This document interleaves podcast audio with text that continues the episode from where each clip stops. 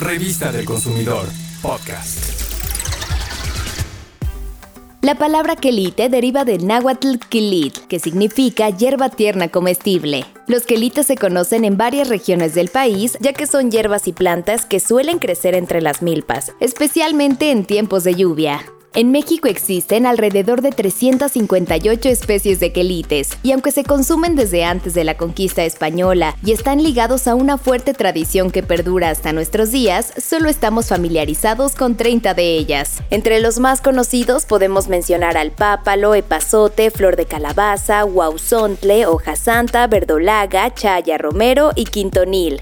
Los quelites se comen crudos o ligeramente cocinados. Nos proporcionan un gran aporte nutrimental, pues son ricos en micronutrientes, vitaminas, minerales, omega 3 y omega 6 y suelen ser de bajo costo se consumen principalmente por numerosos grupos étnicos de Chihuahua, San Luis Potosí, Oaxaca, Chiapas, Tabasco, entre otras comunidades. A los consumidores nos conviene informarnos sobre los tipos de quelites que se venden en nuestros mercados y aprender a prepararlos para integrarlos en nuestra alimentación y hacerla más saludable, sabrosa y económica.